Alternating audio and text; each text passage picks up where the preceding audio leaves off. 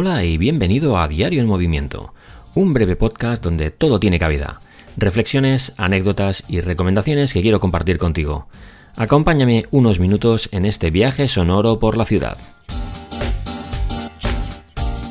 Buenos días y feliz lunes. Bueno, hoy, hoy es festivo, hoy es festivo nacional en España porque celebramos el Día de la Constitución, que es una de esas fiestas que, bueno, ya significan más por ser un día libre y sin trabajo que por lo que se celebra. La verdad es que mm, aquellos que hemos nacido en democracia, pues eh, no podemos entender del todo el valor de lo que se celebra porque nunca nos hemos visto privados de libertades como la gente que vivió en la dictadura, ¿no? Vale que el 2020 pues eh, estuvimos confinados en casa y ahí sí que a lo mejor entendimos un poquito mejor qué es eso de no poder moverte, no poder salir y no poder expresarte, ¿no? Bueno, expresarte sí, pero, pero no al menos en la calle, ¿no? Y no poder dar abrazos y cosas así. Pero no se puede comparar eh, algo puntual y por un tema sanitario y una emergencia que el vivir privado de libertades, que es lo que la gente experimentó durante la época de la dictadura. El caso es que, eh, como digo, eh, hoy es festivo nacional y porque es el día de la Constitución y el miércoles es eh, también festivo nacional porque es el día de la Inmaculada.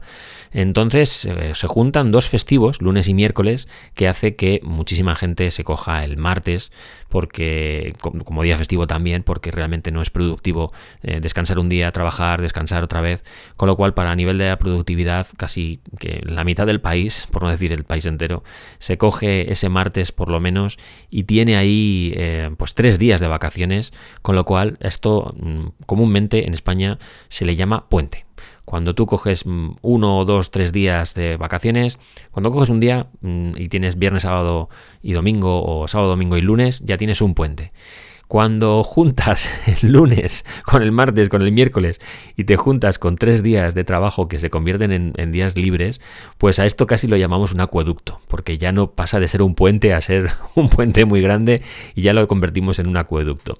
De ahí que eh, utilicemos, haya puesto este título ¿no? al episodio ¿no? de puentes y acueductos, porque realmente eh, un puente es un puente muy largo, tres días de vacaciones. Pero es que hay gente que eh, ya lo comenté en algún episodio, ¿no? Que realmente esto lo convierte, lo lleva más lejos todavía, ¿no? Entonces coge tres días de vacaciones, que sería martes, jueves y viernes, y con eso tiene una semana entera.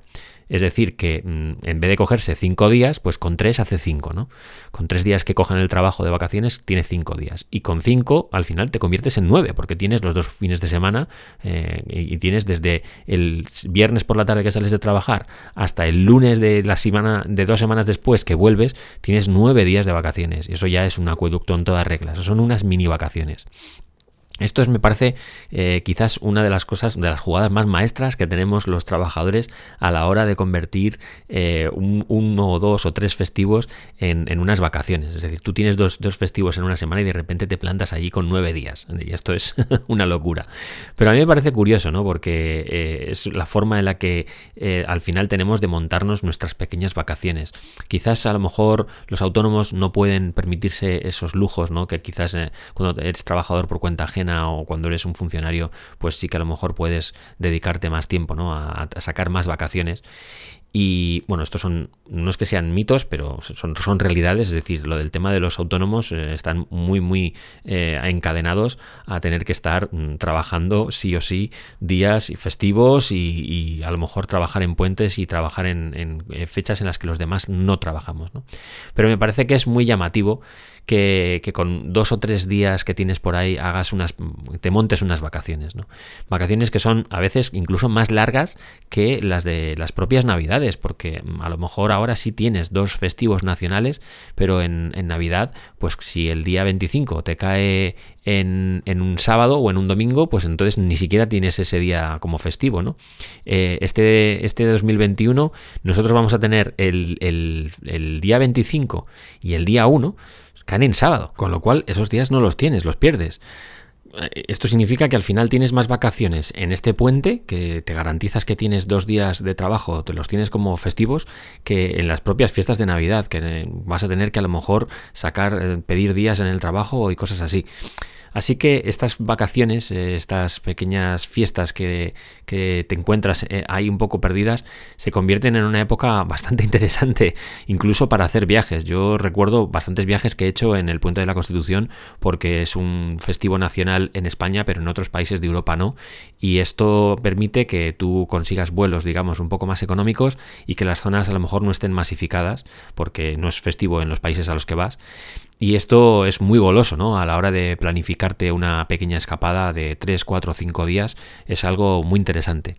Y bueno, quería traer un poco a colación este tema porque me parece que es quizás de los puentes eh, más eh, esperados de todo el año y una fecha muy, muy especial. Hoy, como os podéis imaginar, estoy grabando desde casa tranquilamente porque no, no necesito desplazarme a ningún sitio. Hoy es festivo y yo los festivos intento disfrutarlos en casa con la familia.